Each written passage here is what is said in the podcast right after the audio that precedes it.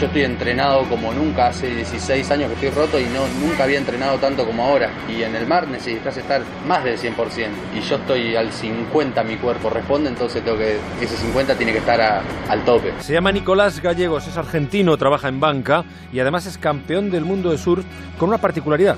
Tenía 19 años cuando cambió su vida. Cayó de un octavo piso y un mes después despertó en el hospital donde le dieron la noticia. Tenía destrozadas dos vértebras y una lesión medular irrecuperable, irreversible. Quedó parapléjico, condenado a moverse en silla de ruedas permanentemente, pero no iba a ser así. A sus 35 años su vida volvió a dar un vuelco. El típico pique entre amigos le hizo aceptar meterse en el mar con una tabla de surf.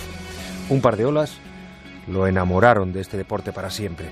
Desde ese día hasta hoy han pasado cuatro años y con mucho trabajo, sacrificio y muchísima ilusión se ha convertido en el campeón del mundo de surf adaptado tras triunfar en la final celebrada en Arica, Chile, el pasado mes de diciembre.